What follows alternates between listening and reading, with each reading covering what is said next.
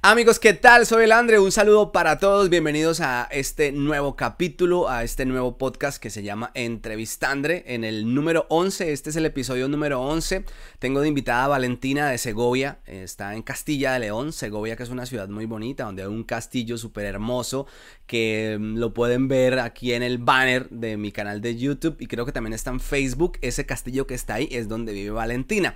Valentina tiene 19 años y se vino a los 17 de Colombia.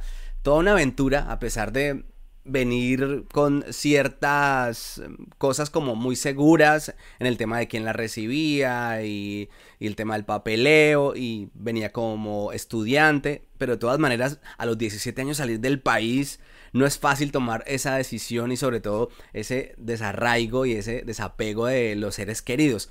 Valentina, ¿cómo vas? Bienvenida, gracias. Hola, muy bien, muy bien. ¿Qué tal todo? Bien, bien ahí, juiciosa, estudiando. En Segovia es donde está ese castillo que se inspiraron para una película, me contabas, ¿no? Sí, se llama el Castillo del Alcázar. Se inspiraron de la estructura del de Disney. ¿Qué película? No, el castillo que tiene ah, Disney en, la intro y el de los parques. Sí, ya. Entenderás que no soy mucho de ver Disney. ya quedó evidenciado. bueno, tú, tú sales de Colombia a los 17. Cuéntame un poco de, ese, de ese momento en el que sales del país, el por qué, que me pongas como en contexto y que nos pongas como en contexto de esa situación. Vale, pues yo salgo de Colombia con 17 años, salgo para comenzar a estudiar acá mi carrera, estudiar derecho el proceso de salir de Colombia fue claro, fue duro porque va toda la familia a despedirte, eh, vas también con miedo de qué pasa, de... Sí. Pero bueno, como te contaba anteriormente, acá llegaba a Madrid con parte de familia por parte de papá, que me iba a tener pues unos meses hasta que ya encontrara la universidad. Sí. Cuando dices que fue muy dramático, fue tipo llanto y no, y el último abrazo y, la mamá desconsolada ya en el aeropuerto y así.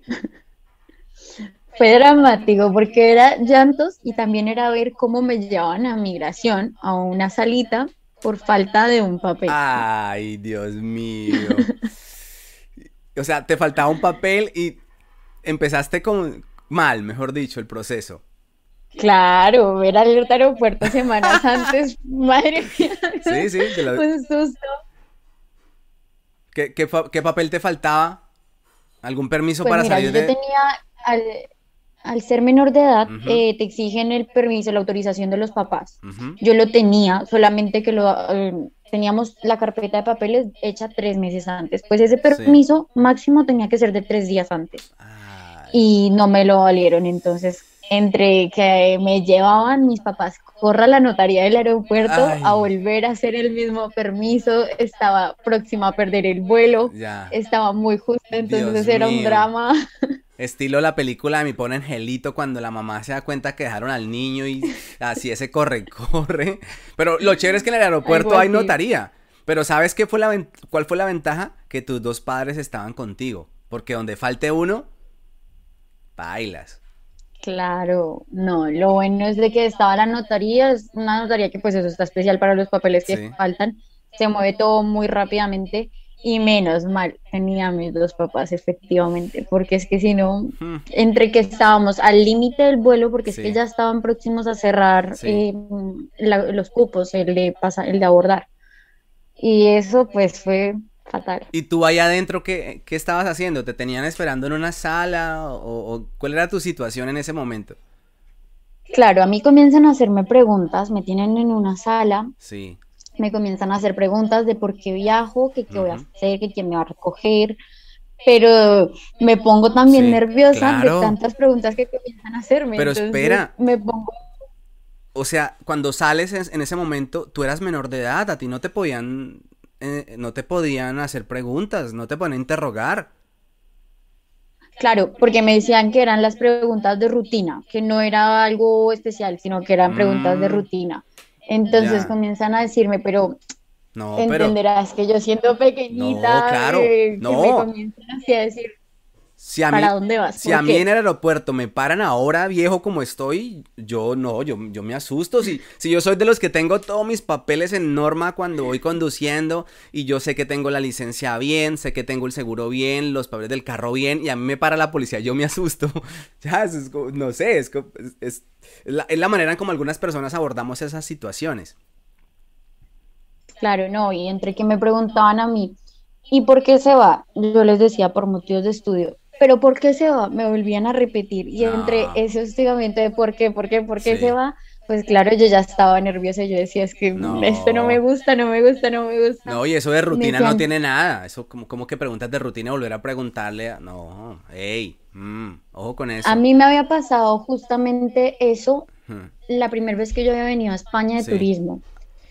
Pasando migración, tenía igual todos los papeles, pero eso que tú pasas en migración y a lo mejor hay policías que no están así con el traje de policía, sino... De civil. Em, sí, y comienzan a hacerte preguntas, pues me comenzaron a hacer las mismas preguntas, lo que yo te contaba anteriormente, a mí fue más traumático salir de Colombia que entrar a España, porque en Colombia es que para salir me hacían mil preguntas. Bueno, no, no te fue tan bien, pero bueno, te montas en el avión. Cuando tú dices que vienes solita, ¿de verdad venías solita? ¿No venías acompañada de nadie? ¿Menor de edad? ¿Cómo hace un menor de edad para salir? ¿Qué requisitos le piden? Hablemos de eso porque sí me gustaría como que me lo contaras. Pues mira, los menores de edad a partir de los 10 años pueden viajar solos. Antes de los 10 años es obligatorio que tengan, el, la, por decirlo así, la guardera del avión, que es la que lo recoge una vez, deja eh, las maletas y lo entrega a la persona que lo va a recoger en el otro aeropuerto. Pues viajó efectivamente sola. Eh, el aeropuerto de Madrid es enorme, mm. enorme, enorme que te pierdes. Que, tiene hasta un tren allá adentro para comunicarse entre, entre diferentes terminales. de esa manera es. Claro. Entonces, entenderás, yo toda pequeñita, yo decía, pues yo me voy hacia donde yo vea que vaya toda la gente, ya e, Esa es, uno, unos, usted siga a la gente, usted vaya, siga, siga la muchedumbre, siga la masa. Sí. Ya. Pero pues eso, el vuelo, el vuelo fue un vuelo tranquilo. Bueno, llegué cuando estuvo cerrado el aeropuerto de Madrid por un sobrevuelo de un dron. Entonces estuvimos volando Madrid como tres horas. Pero fue un vuelo tranquilo. Eh, recibirme aquí, los de migración también estuvo muy bien, fueron muy tranquilos. Me desearon incluso que me fuera muy bien en los estudios. Si es que aquí muy relajado. Bueno, pero no me contaste los requisitos dijiste que duraron tres meses con anterioridad llenando los requisitos, adjuntando los documentos para salir del país. Tú sales a estudiar, me imagino yo. Te vienes con, con un permiso, no sé, es que la verdad no conozco muy bien del tema. Eh, ¿Cuál es esa forma en que sales? ¿Cuál es la, opción que usan para traerte del país? ¿Qué te pide el país para poder ser menor de edad, venirse para España sola? ¿O, cómo es? ¿Tiene que tener una persona que la reciba acá, un tutor, algo así? Cuéntame primero los requisitos que te piden en Colombia para salir. Claro. Yo salgo, yo salgo de Colombia con un visado estudiantil mm. que me genera el consulado de España en Bogotá donde estuvimos presentando el acta de bachiller, el acta de grado, los, todos los certificados académicos desde noveno hasta once y si uno tenía cursos especiales, todo eso apostillado y legalizado. Adicional tenía una carta hecha notaría apostillada y legalizada de que mis padres se dieran la custodia a un tutor, que en ese caso era mi tío. Y aparte tenía también una autorización de mis padres donde me dejaban salir del país y de que aparte ellos se, encargaban de la manutención económica mía para poder estar aquí en España. adicional era que el seguro de salud durante la estadía que se iba a estar, eso sí es obligatorio tanto para viaje turismo como para visados. El espera, era el seguro de salud y un certificado médico. Ya. Un certificado médico de que yo estaba bien, no poseía ninguna enfermedad y ya está. Bueno, llegas a España, te recibe tu tío, ¿qué te pones a hacer? ¿Cuál es el primer, lo primero que haces? ¿Cuál es eh, eh, el primer paso que tienes que eh, cumplir para empezar a estudiar? Pues mira, yo llego a España, eh, comienzo con un curso, un curso que me ayudaba a prepararme para un examen que es tipo como... ¿Me puedes dar un momento? Dale, dale, dale. ¿Vas a abrir la puerta? sí. dale, dale, dale. Bueno, Valentina, y entonces, ¿qué, eh, me estabas diciendo cuál eran, o sea, cómo fue ese proceso aquí en España? Vale, pues yo llego, estoy inscrita en un curso donde me preparan para un examen nacional que se hace aquí cuando se termina el bachiller, que vendría siendo como en Colombia el IFEX. Se presenta aproximadamente en mayo, es un curso que dura cuatro meses. Me comienzo a preparar de, pues, para presentar el examen.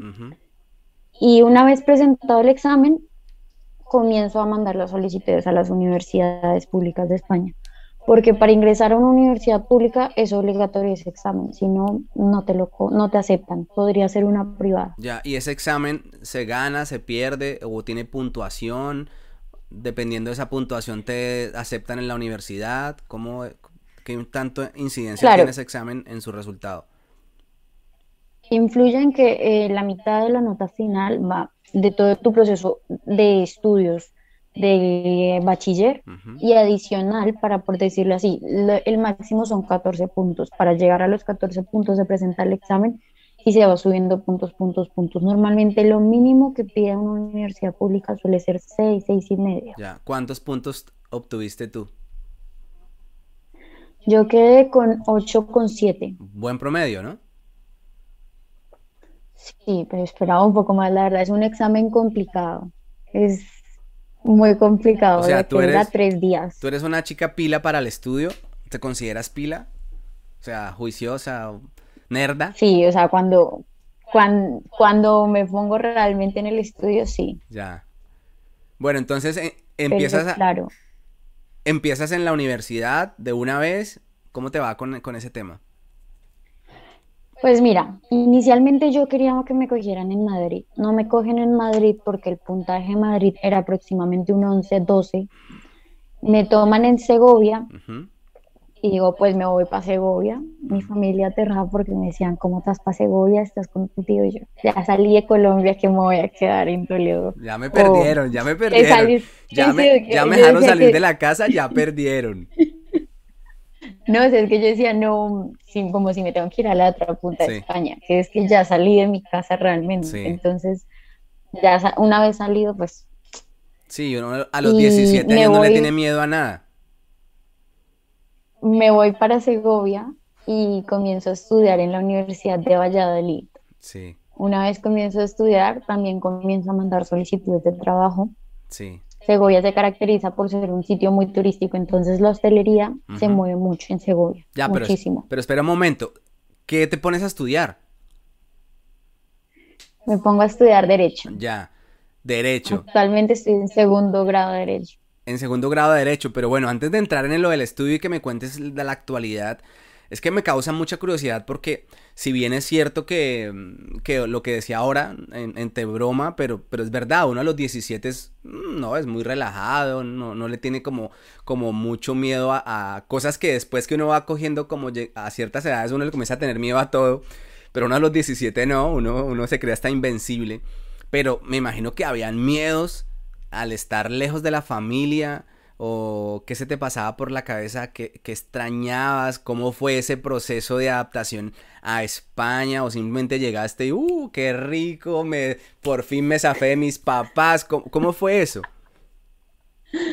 Claro, miedos habían, había miles de miedos, incluso es normal que, por ejemplo, antes de salir del país a mí me decían, uy, es que la xenofobia se mueve mucho, uy, es que cosas así. Entonces, quieras o no, tú llegas con eso de, y si en algún sitio me llegan a tratar mal o cosas así.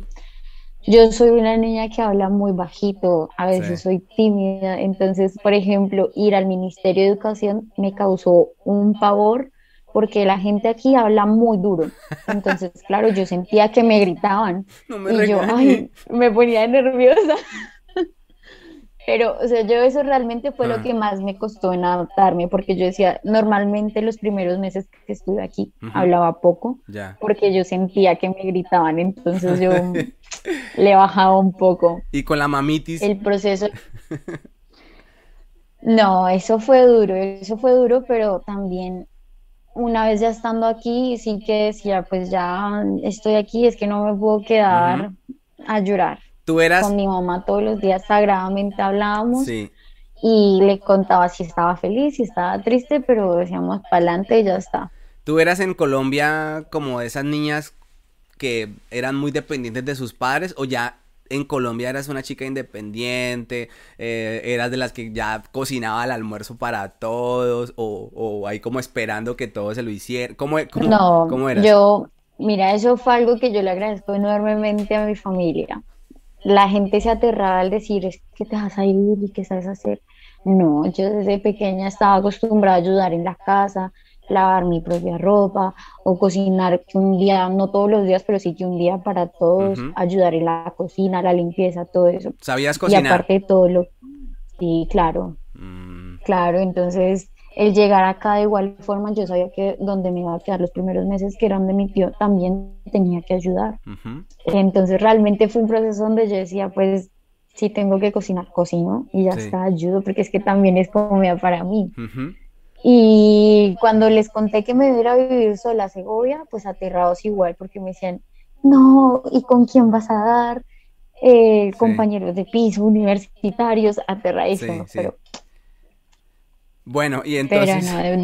yo, yo, yo siento que tú me transmites mucha felicidad, o sea, eres una persona que transmites que estás muy, muy feliz. ¿Qué es lo que tanto te gusta de España, de este proceso? Ya han pasado cuántos años? Dos años desde que estás aquí y me imagino que ya has vivido experiencias geniales, unas no tanto, pero me gustaría que me contaras una anécdota que siempre cuentas cuando hablas de, España con tus amigos, que te dicen, oye, ¿qué tal? Entonces tú, eh, un chascarrillo, una situación así que me la contaras. Mira, la verdad es que lo que más le agradezco a España es la forma en la que me acogió, porque al día de hoy todas las personas, aunque hablen duro, fuerte, han sido un amor conmigo y me han acogido de una forma, pero en todos los sitios. Una vez cuando ya estoy en Segovia, yo sola, las personas, eh, los profesores, los, los mis, mis, compañeras de piso, que eran personas que al fin y al cabo no conocía de nada, todos un amor muy respetuosos, o sea, siempre se hablaba desde el respeto. Me contaban cosas como de la cultura española.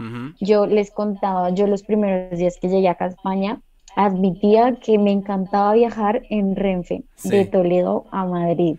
Porque es que yo lo veía y para mí era, era hermoso el, ir en Renfe mirando hacia la ventana. Sí, es una sensación bacana. Vendría haciendo el metro. Sí. Vendría siendo el metro. Entonces, a mí eso me llenaba. Muchas personas les da pereza, pero es que a mí me, me, me encantaba es que esto no lo veo todos los días. Y aparte todo que está súper cómodo. No, y uno, uno va grabando la ventana, uno va haciendo historias. Por ejemplo, yo aquí también el, tren es por toda la orilla del, mar. Entonces tú te vas y tienes mar, mar, mar, y uno es viendo ese mar y la, la, playa y la playa y kilómetros de playa. Y obviamente que esa sensación, pero ¿sabes qué es lo triste? Que ya ahora voy y ya para mí es paisaje. Y, yo en, en, un video lo decía, decía que esas cosas tan bonitas que uno en algún momento sueña se le vuelven paisaje. Y ahí es donde también la cosa como que, como que demuestra el inconformismo de, nosotros los seres humanos. No, mira, yo una de las cosas que yo le sigo diciendo a todas las personas que me conocen, yo estoy enamorada del transporte público de España. Es que me encanta. En todo el sentido de la palabra está muy bien estructurado, tanto en Madrid como en cualquier otro sitio. Entonces, para mí viajar, sí, para mí viajar en transporte público era muy cómodo, porque es que era una forma de transporte público que yo no conocía en Colombia. No, y es que tú vienes de Bogotá y en Bogotá es el caos el transporte público. O sea, Bogotá, yo creo que Bogotá es el ejemplo, el mal ejemplo de un transporte público. Yo me acuerdo cuando a mí me decían, ay, pero es que al curso donde vas tardas una hora, eso es mucho, cambiémonos de sitio, busquemos uno más cerca. Yo decía, como que es mucho. Si yo estuviera estudiando en la universidad en Bogotá, lo normal sería gastarme tres horas. Sí. Y me decían, no, pero como tres horas? Eso es horrible, te vas a tirar medio día ahí. Entonces, claro, yo decía, pero para mí una hora, una hora se pasa así. Sí, y eso que no, eso que no les, no les cuentas que uno en el, en el, en la buceta primero pues tiene que camuflarse de, lo que, de que lo roben, ¿no? Si está en Bogotá, cuidarse mucho por ahí de que lo roben, el cosquilleo y esas cosas. Dos, mucha gente, me incluyo cuando yo estaba en Bogotá, yo almorzaba dentro de la buceta porque tenía tres horas. Leía dentro de la buceta, me escuchaba una playlist de música dentro de la buceta, dormía en la buceta. O sea, que básicamente que uno hace media vida en la buceta. Porque usted, son tres horas de para allá y tres horas de para acá. La gente que vive en, en, en, en, el sur y trabaja en el norte, por ejemplo, yo, yo era así y ahí me tocaba, uff, no, durísimo. Yo sé qué es eso y a mí también, yo, yo te digo, por dos, el tema del transporte público, a mí también me, encanta. Bueno, eh, te quiero preguntar acerca de la, actualidad. Tú tienes 19 años, te vienes a los 17. Durante estos dos años, ¿cuánto tiempo pasó desde que llegaste hasta cuando dices me voy para Segovia. O sea, cuando dices, Oye, tío, muchas gracias, pero chao, me voy. ¿Cuánto duraste ahí en la casa de tu tío? Pues duré cinco meses. Mm. Mientras que me admitían en la universidad, duré cinco meses y me fui. Ya. ¿Y cuál era el plan económico ahí? Me voy para Segovia, ¿a dónde llego? ¿Qué hiciste? ¿Alquilaste una habitación? ¿Te buscaste un, un compañero? ¿Cómo, ¿Cómo, es que se dice? El compañero de Ah, eh, un roomie. O, eh, o, o, cómo fue la situación. Quiero que me cuentes eso. Claro, ahí ya las cosas cambiaban porque una cosa era estar en la casa de mi tío, que en parte todo nos ayudaba económicamente en ese sentido de darme un techo. Allá irme a buscar y pagar una mensualidad en otro sitio. Pues me voy para los pisos estudiantiles de Segovia. Eso creo que fue una de lo mejor que más feo me ha pasado en Segovia, que no ha sido feo. Me voy a buscar pisos y encuentro pisos de cinco habitaciones, dos cocinas, dos baños, pero con seis personas, de las cuales seis personas a lo mejor eh, fumaban todas o cosas así. Sí, sí, sí. Normalmente pues estoy muy, muy alejada de eso. Y que en Colombia no se ve tanto. A lo mejor acá sí que se ve más el fumar eh, de todo. Entonces, para mí eso era una pega horrible, porque yo sé, es que no, no, no me meto acá, no me meto acá, no me meto acá. Llegué a un piso con dos chicas que estaban ya en el último grado, me acogieron de una manera increíble. Comienzo en una habitación, comienzo en la habitación más pequeña, donde tenía un baño privado y pues compartía las zonas comunes. Sí. ¿Cómo, cómo hacías para pagar eso, esos gastos? ¿Recuerdas cuánto pagabas ahí en, ese piso de alquiler? Claro, en ese momento eran 300 euros con gastos incluidos. Incluía lo que era la calefacción o el aire acondicionado en verano, lo que fuera, incluía todo, todo, todos los gastos. El piso ya venía amoblado y a la semana, por ser un piso estudiantil, iba una chica de la limpieza a limpiar una hora a la semana. Mm, tocaba pagarlo entre todos. No, venía incluido en los 300. Los pero esos 300 era por la habitación, no por, no por, no por el apartamento.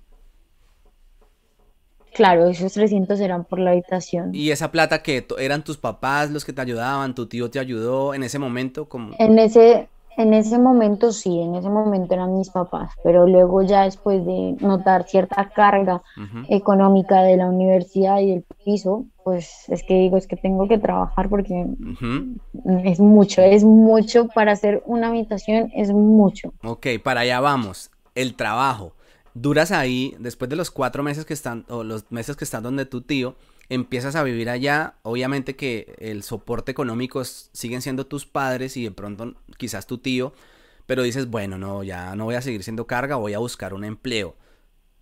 Y ahí empiezas a, a buscar empleo, ¿cómo te fue con la búsqueda de empleo?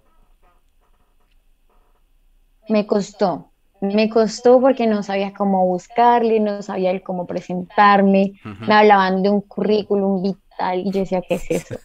me, no sabía, para mí era una hoja de vida y ya está. Les hablaba, claro, de una hoja de vida y me decían, ¿qué? ¿Qué es eso? me costó, me costó. Entonces, claro, comienzo a mandarlo primero por plataformas, pero no, no salen respuestas me dicen, no, mira, es que lo normal acá es llevarlo personalmente, dejarlo impreso en el sitio donde quieres y en cualquier momento te llaman.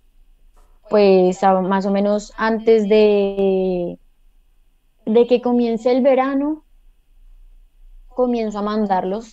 Me voy por todos los bares de Segovia a mandarlos y por todas las tiendas así de soporte que se necesitaba eh, contacto cara al público. ¿Cuánto duraste buscando y empleo? Me llaman un mes. Ah, un mes, pero juiciosa pasando el, currículum y pasa y pasa y por aquí y por allí. Sí. Te, quiero hacer una pregunta. ¿Tú tenías permiso para trabajar o, un estudiante? Tenía, sí, tenía el permiso de las prácticas. Ya. Donde me permitían solamente 20 horas a la semana. Ya. Vale, entonces te llaman de un bar. Me llaman de un bar nuevo que van a abrir en la plaza. Me ofrecen un contrato de por día 10 horas. Durante, o sea, a la semana eran 60 horas en total. O sea, te pagaban 10 euros por una hora. No, no, no, no. Eran 60 horas y finalizando el mes o comenzando eran 1.200 euros. Ya. O sea, no, entendí. O sea, ¿te pagaban 1.200 euros el mes? ¿Y, sí. ¿Y trabajabas cuántas horas semanales? 60. Uf, güey, madre. O sea, muchísimas. ¿Cuál era tu horario? Pues mi horario normalmente, en ese momento no estaba estudiando, entonces lo normal era de 12 de mediodía hasta las 5, descansaba de 5 a 8 y volvía de 8 a 2 de la mañana. Quieto, eso, aquí tendríamos que ponerle como una canción para musicalizar eso. De pronto por tu edad no te acuerdes, pero hay una canción que suena mucho en Colombia que dice, en los años 1600, tan, tan, tan, cuando el tirano mandó. Uy, que, o sea, te tocaba durísimo. Claro, o sea, era duro, aunque también en ese momento, como no tenía tanta carga. ¿Y el estudio? Eh, de la universidad, como no la tenía tanto, pues se me facilitaba, así que yo decía, pues ya está, de normal me solía acostar tarde, así que de una. La carga la comienzo a notar cuando comienzo con la universidad porque ya me cambian los horarios, ya comienzo, lo normal era ahora de 10 de la mañana o 9 y media a 3 de la tarde y de 3 de la tarde a 8 en la universidad y luego de 8 a 2 de la mañana en el trabajo. ¿Cómo, cómo hacías para llevar eso, para estudiar? y trabajar, porque una cosa es trabajar y estudiar, pero que en el trabajo le tengan en cuenta, bueno, trabajo cuatro horas, pero que le metan a uno como 10, 11 horas diarias y estudiar, con qué energías uno va a estudiar o con qué energías hace los trabajos y estudia. Claro, es complicado. En el trabajo me comenzaban a dar las tardes de los domingos flexibles. Mi jefe sabía que comenzaba pues con lo de la universidad, entre los trabajos y todo esto me dice, vale, pues mira, a partir de las 5 de la tarde quedas libre los domingos. Comienzo a hacer mis entregas semanales solo los domingos y los martes descansaba completamente. Mm. ¿Y cómo es el trabajo? O sea, ¿cómo te dio, cómo, cómo fue ese proceso de trabajar? Porque imagino que no habías trabajado en la vida. Pues mira, yo estaba enamorada de mi trabajo, o sea, a mí me encanta. Estaba en la zona de la barra. Sí estaba eh, haciendo cafés, poniendo copas, mm, todo lo que se hace en la barra. La verdad, sí, la verdad es que a mí el mm. señor que me acogió en ese sentido en el, del trabajo mm. me explicó todo muy bien en tres días. Y en tres días me dijo, tú puedes. me mandó sola para la barra, una barra enorme, y yo encantada. Sí. Encantada, encantada. Yo, yo tengo muchos conocidos que trabajan en, eso, camareros. De hecho, pues la mayoría de gente trabaja en eso. Eh, pero mm, siempre todos tienen en común como la misma anécdota que al principio no entendían nada. Cuando, les, cuando la gente les hablaba, como que me pedían y yo, ¿esto qué es? ¿Te pasó eso? Claro, a mí llega justamente con uno, me acuerdo perfectamente de mi, de, mi primer cliente, doy con un señor de edad, mm. graciosito, me dice, dame un 1951. Y yo me quedo mirando y digo, pues eso debe ser un licor o algo. Mm. Y me pongo a mirar las botellas de los licores. Ay, Dios mío. Y el señor me miraba y no paraba de reírse. y yo me comienzo a poner nerviosa, voy, busco a un compañero y le digo, un 1951 y me dice, no sé qué es eso, eso no existe. Y yo voy, le digo al señor, le digo, no, no lo tenemos en el bar. Y me dice, ¿cómo que no lo tienen en el bar? Si estoy viendo cómo lo reparten. Y me dice, míralo, un quinto. Y me ah. muestra el botellín de Mau, sí. que dice 1951, chiquitito. Y el señor comienza a reírse me dice, es que eso se lo hago a todos los nuevos. Pero claro, así me pasó por lo menos durante una semana, cuando me pedían que un vino, que o sea, por refrescos o cosas así, para mí el refresco es la gaseosa y me decían que quiero una cerveza con mm. gaseosa, me quedaba mirando yo y, qué gaseosa, Fanta, naranja, Coca-Cola. Lo bueno que es la gaseosa, gaseosa. Sí, a mí me pasó hace poco que yo le dije, le pregunté a la, a la que atiende, a la, a la cajera, en un montaditos, le dije, ¿me puedes dar un té, pero sin hielo? No, no lo quiero con hielo, ¿ya? Entonces ella me pasó un té de, té de, la que no tenía, nosotros pediríamos una aromática, un agua aromática, ella me pasó un té. Yo le dije, no, yo quiero un Nestí, un té, ya, pero, pero bueno, pasa porque son esas ciertas barreras que hay a pesar de tener el mismo idioma. Hablando del idioma, ¿cómo te ha ido a ti con eso? Es decir, me imagino que tus amigos, tu entorno, es gente de España, tú te lo pregunto, ¿sabes por qué? Porque mis hijos tienen como una transición cuando están en el colegio. Ejemplo, mis hijos, yo los escucho cuando los voy a recoger. Allá adentro en el colegio los alcanzo a escuchar y, hablan así, que con el acento español y las palabras y que, que... Y entonces se despiden de la profesora, vienen hasta donde estoy yo y cuando van llegando se van convirtiendo. Pero no es que yo los nunca los presiono, yo nunca influyo en ellos, nunca les digo esto está, no, porque es un proceso de adaptación que lo debe vivir cada quien su propio proceso. Pero entonces te pasa igual que tú tienes eh, como, como por decirlo así, como no una doble personalidad, porque no, no vamos a hablar de doble personalidad, sino que los pelados, la gente muy joven, suele a, tener eso, como esos dos entornos y para adaptarse más, como que los escucha uno y dice, hey, pero este, ¿ya? Como, ¿Te pasa eso? No, pues a mí sí que es verdad que se me han pegado palabras, pero frente al acento se me hace muy difícil perderlo. Sí. Yo creo que al día de hoy lo tengo intacto, o yo me escucho y digo, mm. pues lo tengo intacto. Que vamos que lo tengo intacto. Para que me entiendan, para que me entiendan también he ido adaptando palabras porque me he dado cuenta que les costaba bastante entenderme frente a unas cosas que les decía. No, y es que en tu entorno es diferente. Sí que he tomado. O sea, por tu entorno de estudiar, de estar en un bar, de los compañeros de la universidad eh, y esas cosas, pues es muy diferente. Por eso te ponía el ejemplo de mis hijos, que son niños de 4 y 6 años y ellos eh, se van convirtiendo. Están allá españolizados y cuando vienen conmigo caminando llegan a la casa otra vez colombianos. Pero, pero vuelvo y digo, eso es algo natural en, en ellos porque pues es diferente a uno adulto.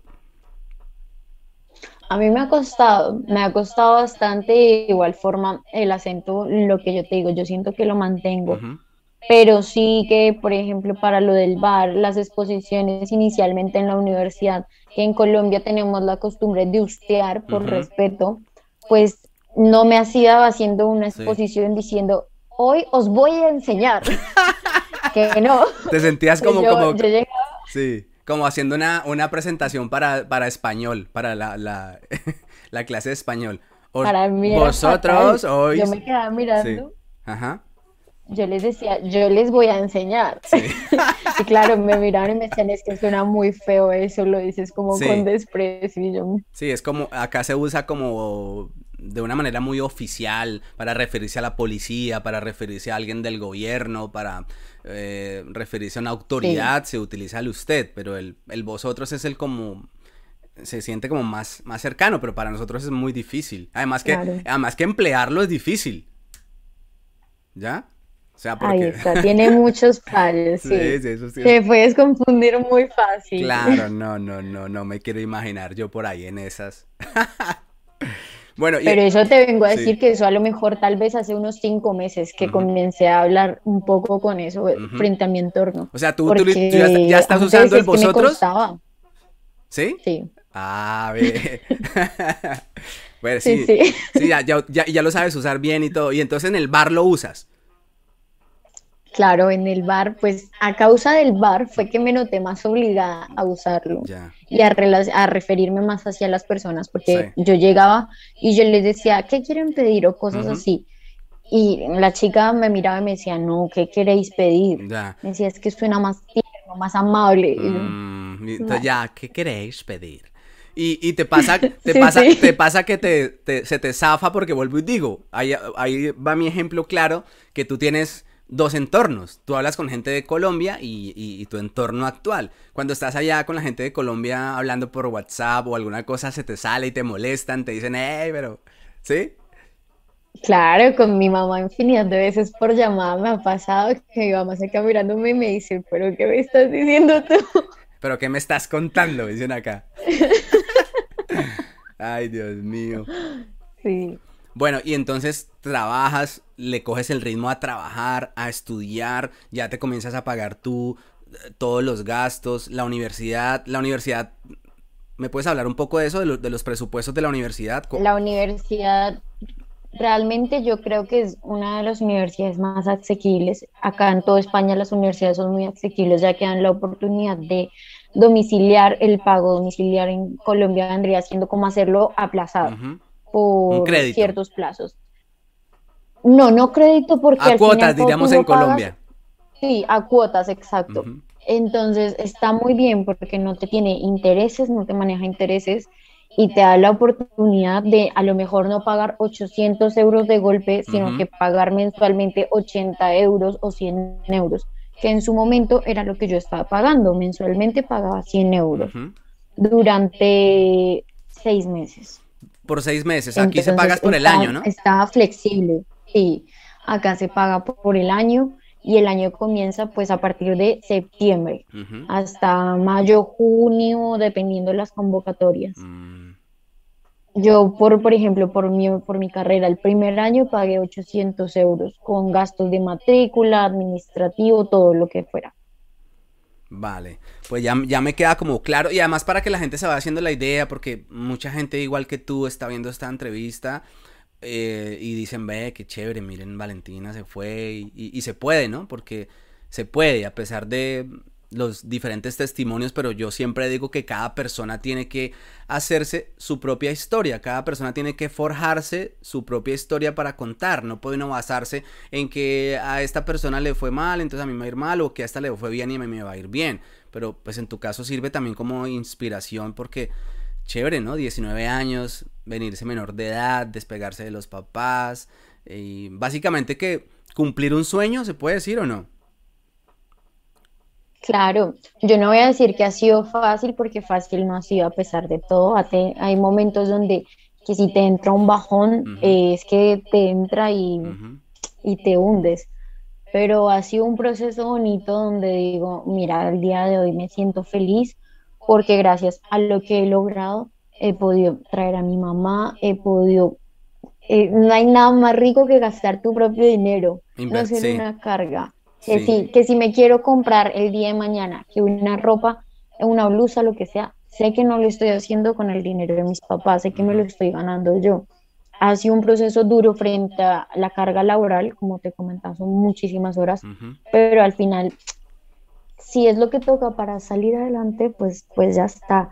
Yo comparaba con mis papás antes el precio de una universidad en Colombia al precio de una universidad acá, y es que en Colombia por derecho, por semestre te hablo, en una universidad media, teníamos que pagar 8 millones 500 no viene a ser ni, o sea, es que es mucho menos aquí. Mira, para hacernos a una idea, yo siempre hago estos, estos ejercicios.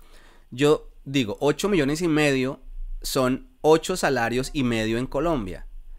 ¿Cierto? Eso más o menos porque el salario en Colombia está por un millón de pesos, salario mínimo. En España un salario mínimo está alrededor de, alrededor de los mil y tú pagabas 800 por el año. Ahí para que se hagan una idea de lo barato que es, porque hay gente que dice, ay no, pues 8, 800 euros por 4, pues no, ni, ni, siquiera haciendo eso, ni siquiera, hágalo si quiere, multiplique 8 por 4, a ver, y le sale más barato eh, el estudio en España, aún multiplicando. Sale aproximadamente a 4 millones más o menos, que es que estamos hablando de un año, no de un semestre. En Colombia realmente, si quería estudiar en Colombia, no teníamos otra opción que hacerlo con el ICETEX, porque es que no nos daba. Y pues ya el ICETEX, quieras o no, maneja su tasa de intereses, es una carga que vas a tener toda tu vida. Eso, eso, eso es un invento, no sé, un mal invento, eso del ICETEX, porque conozco mucha gente, de hecho mi hermano todavía está por ahí pagando cosas del ICETEX y está estudiando aquí en España y, no, no, no, eso, bueno, en fin, pero te quería preguntar dos cosas para finalizar, dos temas a los que yo quiero abordar. El primero es acerca de, de tu futuro. ¿Te proyectas en el futuro regresando al país? Cuando termines la carrera, eh, ya tu risa me está diciendo que no, eh, pero ¿qué, piensas hacer cuando termines la universidad? ¿Te quieres ir para otro país a aprender algún idioma? O, ¿Cuáles son tus planes? Porque uno siempre tiene planes a pesar de, que el futuro es incierto, pero es chévere también planear cosas. Claro, pues mira, yo digo, obviamente que quiero volver a Colombia, pero con el dolor de mi corazón no para vivir. Yo a Colombia iré por mis, o sea, si yo lo quiera vivir, pero iré por visitar a mi familia, por conocer parte más de mi tierra, pero de momento mis planes están aquí. Mis planes están en una especialización hacia la Unión Europea, derecho a la Unión Europea, para poderlo ejercer en cualquier país de la Unión Europea, no quedarme solo centrada en España. Y si fuera solo en España, me gustaría opositar. Estoy ahorita con un tema fuerte del derecho penal, entonces realmente me gusta bastante y me llama mucho la atención las oposiciones acá en España no sé por qué me da la impresión, y, no lo hemos hablado, no te lo he preguntado porque yo suelo hablar muy poco con la gente antes de la entrevista porque me gusta que me tener las reacciones así de primera mano, no que me digan, ¿recuerdas que te conté? Ya como que no, se pierde la gracia como cuando repiten un chiste, pero no sé, siento que, que estás como con, como con novio o estoy ya. no, no, no. No, es que hablas como, hablas como una persona así como con novio, como que, ay, tú ilusionada. O sea, como muy enamorada, pero estás enamorada de, tu vida, de tu. Estoy enamorada de mi vida, de lo que he conseguido hasta el día de hoy. No, la verdad es que, mira, eso es una de las cosas que muchas personas decían, ay, es que vas a salir tan chiquitita y vas a llegar esa ya a conseguir novio, lo uno, lo otro. Pues mira, al día de hoy no he tenido pareja, estoy muy feliz sola, estoy tranquila y estoy es enamorada de mi vida completamente. Bueno, pues qué bueno, qué bueno. Y mis planes son realmente eso es lo que te digo, o sea, laborar aquí y si no es aquí es hacia la Unión Europea, pero porque y metiéndome en el derecho de la Unión Europea hay cosas que es que me gustan y digo podría fácilmente homologar el derecho en Colombia, pero es que no no me llamo. Bueno, Valentina y, yo estamos teniendo esta conversación con el patrocinio de su mamá. Su mamá fue quien me escribió por Instagram y me dijo lo siguiente, no, no lo siguiente, más o menos lo que me dijo. Me dijo, mira, tú tienes que entrevistar a mi hija, tienes que entrevistar a mi hija. Yo, pues bueno, hágale, dígale que me escriba y nos ponemos de acuerdo y, y yo entrevisto a su hija. Resulta que eh, Valentina, en este momento, para la fecha que estamos grabando este podcast, que creo que lo voy a subir para esta misma fecha, eh, está esperando a su mamá que viene de Colombia. ¿Tu mamá ya había venido o esta es la primera vez que viene tu mamá? Es la primera vez que sale del país. Ay, Dios. Como tal. Espérate. Y eres tú quien la trae. Es decir, tú le pagaste todo y la, y la estás trayendo. Ahorraste para traerla. Sí. Cuéntame un poco de eso. Sí. Claro, que qué más, qué mejor regalo que devolverle así un poquito lo que me ha permitido vivir. Pues con mi primer sueldo lo que hice fue coger la mitad de mi sueldo y dejarlo a un lado y decir, esto va a ser para los vuelos de mi mamá. ¿El primer sueldo? Yo a mi mamá, Sí, mira, yo a mi mamá, antes de venirme, le dediqué una canción en Colombia que sonaba mucho la de Yo se lo quiero pegar en la, radio, para... ganar mi primer millón. De vacilos. y me fui llorando, sí, me fui llorando con esa canción porque yo le decía, es que lo voy a ganar, lo voy a ganar y te va a traer. Pues mira, sin pensarlo, o sea, sin, sin tenerme lo que pensar dos veces, dije, es que ya sé para qué tengo este sueldo y lo quiero para esto. Ya, la mitad. Y ahora 600 en un momento euros. La, sí, Sí. ¿Los guardaste o compraste los tiquetes de una? Los guardé y luego en el transcurso de un mes más o menos compré los tickets. Comencé el proceso de la carta de invitación, de todos los papeles para que viniera. ¿Pero ella sabía o ahí era sorpresa? No, era sorpresa, ella se vino a enterar un mes y medio antes o así. O sea, hace poco. me estuvo ayudando, sí, me estuvo ayudando el esposo pues para el tema de los niños, porque tenemos también a mis hermanos y dejarlos solos allá. Ya. Entonces fue sorpresa. yo no pude ni siquiera decirle, yo la llamé, le envié la captura y yo estaba atacada llorando, no, no me salían las palabras. Ay, no, qué no, es que eso es una, una emoción. ¿Cuánto llevas sin verla? Dos años. ¿Dos años? Ya llevo dos años y medio más o menos. Bueno, pero la historia se está repitiendo porque tu mamá también enredada en el aeropuerto con papeles, ¿no? Parece que eso es como que es un mal de familia. Sí, sí, sí.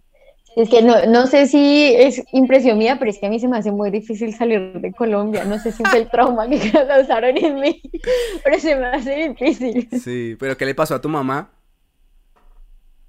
Pues mira, están pidiendo ahorita un papel para salir de Colombia como un registro de que ha salido de Colombia y eso lo haces virtual. El QR. Yo cuando salí de no, aparte, eso es para entrar acá a España, que es el, de, el del COVID, de que más están en contacto, eso es para el tránsito aeroportuario. El de Colombia es un registro simplemente que dice eso, de Migración Colombia, tu número de documento, el nombre y la fecha de nacimiento que sales del país. Es para que quede registrado. Pero mm. es un papel nuevo que se vino a implementar por lo, por lo mínimo hace unos seis meses, me parece. Y ella no lo tenía. No lo tenía porque se lo habían dado en la aerolínea donde vuela, pero se lo habían metido en la maleta. O sea, es un papel que se encarga como de dártelo en la aerolínea. Y se lo metieron en la maleta de, de bodega. Ya, y se lo pidieron. O sea, alerta aeropuerto. Entonces, Sí. No, no, no, no. Sí, sí. Pobrecita. Entonces, pues me han dicho que se la han tenido que llevar, revisar equipaje, preguntas. Señora, ¿le podemos chuzar su maleta? Yo sé, yo sé. yo sé que eso causa un trauma. No, no, no, no, no. Pero bueno, ya, ya está de camino, ya está, imagino que ya está acá en España. Ya está a punto de aterrizar. ¿Y tú vas a ir a recogerla ahora? Ya. ¿Tú nos podrías compartir eso? Es decir, grabarlo y y compartirlo. Claro que sí. Sí, así quedamos. O sea, sería genial por lograr. Porque yo hice una historia en Instagram que tu mamá me envió que ya, ay, estoy acá en el aeropuerto y ya me envió. Y eso yo lo acabo de compartir en, mi Instagram. Pues Valentina, muchas gracias por dedicarme este tiempo. Te agradezco mucho. Mm, como siempre, pues primero que todo eso, agradecerte y también felicitarte porque a mí me inspiras mucho, sobre todo porque eh, tienes como esa, ese amor familiar y esas cosas que, nos gusta tanto a los colombianos y que nos caracteriza tanto.